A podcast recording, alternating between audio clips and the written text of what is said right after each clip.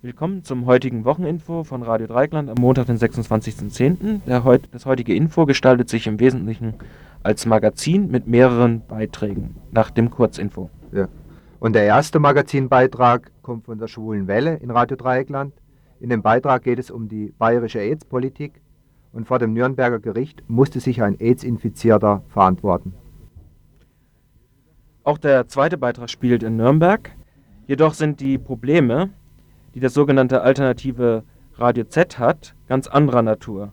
Radio Z will in Nürnberg auf äh, in Äther gehen. Wir sprachen dazu mit einer Redakteurin. Und zu guter Letzt zwei Beiträge aus Freiburg, zwei Magazinbeiträge. Zum einen geht es um die erpresserische Politik der Commerzbank. Zwei Mieterinnen aus der KIO 253 sollen dort vertrieben werden. Dazu ein Gespräch mit den beiden Frauen. Und der letzte Magazinbeitrag steht auch in der Tradition unserer kontinuierlichen Berichterstattung.